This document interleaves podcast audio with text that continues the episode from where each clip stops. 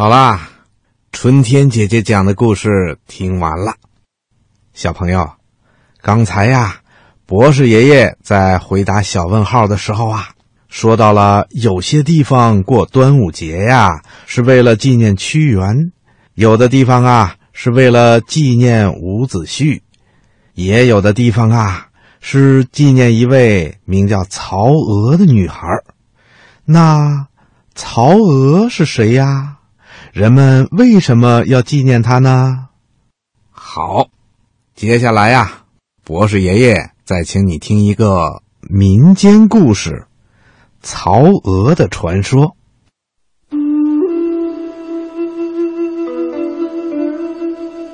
很久以前呐，有一个叫上虞的地方，有一条江，叫顺江。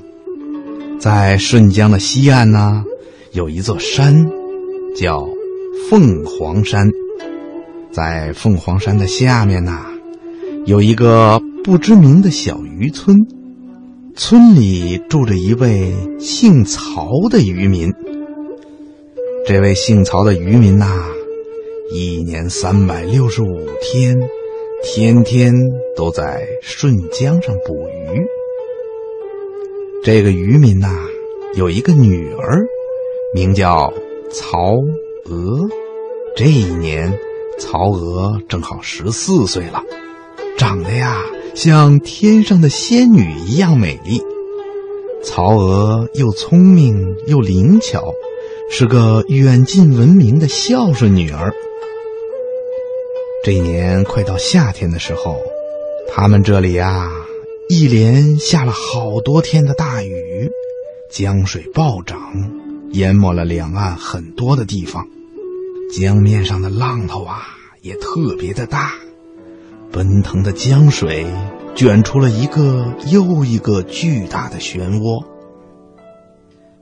渔民们盼大水，又怕大水，因为涨了大水，鱼虾多；但是洪水汹涌，危险也大。嫦娥他爹呀，望着滚滚的江水。再也憋不住了，这是一年一度的渔汛，要是错过去了，那这一年呐，收获可要大大的减少了。于是啊，曹娥他爹就拿出了渔网，撑出了小船，打算出江捕鱼。曹娥看了看阴沉沉的天，就劝爹爹不要出去。可是啊，他爹却说。咱们渔民在江上捕鱼，天天都会有危险的，只要小心点就没事啦。曹娥见爹硬是要去，就央求爹带他一起出江打鱼。爹说：“好闺女啊，你不识水性，去了只会给爹添麻烦的。”曹娥他爹冒着风雨。出江打鱼去了，曹娥在家里不放心呐，时时刻刻都盼着爹早点平平安安的回来。可是啊，直到快吃晚饭的时候了，还是不见爹爹回来。他一次又一次的跑到江堤上去望，但是只见江水茫茫，掀起一层层恶浪。却不见爹爹的小渔船。曹娥的心里啊不安起来了，他沿江向上游走了三里，转身又朝下游走了六里，还是没见到爹爹。天都快黑了，曹娥急得拼命的朝江面上大喊起来：“爹爹，爹爹！”他的喊声啊！招来了几位他爹爹的好伙伴，他们一个个衣裳啊都是湿淋淋的，好像刚从水里捞上来一样。大家见了曹娥啊，都叹着气，告诉他说：“我们跟你爹爹一起捕鱼，突然一个大浪把你爹的小船呐推进了漩涡里，我们赶紧去救，可是谁也没有抓住啊！曹娥听了，大叫一声：“爹爹！”拔腿就朝下游跑去了。天黑了，几位渔家叔伯陪着他，一边沿着江岸寻找，一边劝他早点回去。一位老伯伯说：“孩子啊，你爹的水性好，恐怕……”现在已经在下游上岸了，这会儿说不定他正在别人的家里借住呢。明天我们一定帮你找回你爹来的。可是啊，曹娥看不见爹爹，怎么肯回去呢？他整整一夜在江边来回的哭喊着，乡亲们听到了，都为他难过。第二天，村里人给他送来了吃的，他吃不下去，人们就一起帮他沿江寻找。可是，找了三天三夜，仍然找不到他的爹爹。曹娥的嗓子喊哑了，泪水哭干了，从眼睛里流出来的不再是泪水，而是。鲜血。到了第八天的时候，这一天呐，正是五月初五。曹娥忽然看见江面上一个巨大的浪花托起了一个黑影，好像正是他爹爹在水中搏击。曹娥一阵惊喜：“哎呀，爹爹果然好水性，还在水里游呢！”他大叫了一声。爹爹，我来救你啦！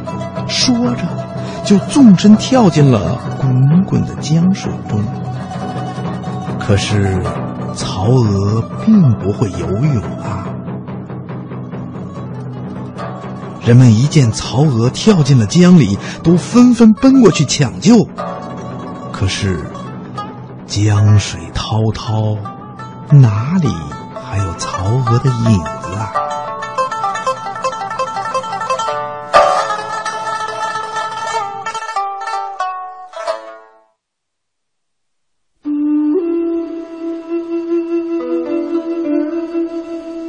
人们常说：“亲不亲，故乡人。”村里的人们不忍心让曹娥父女就这样葬身在水底，于是啊，都分头沿江寻找他们的遗体。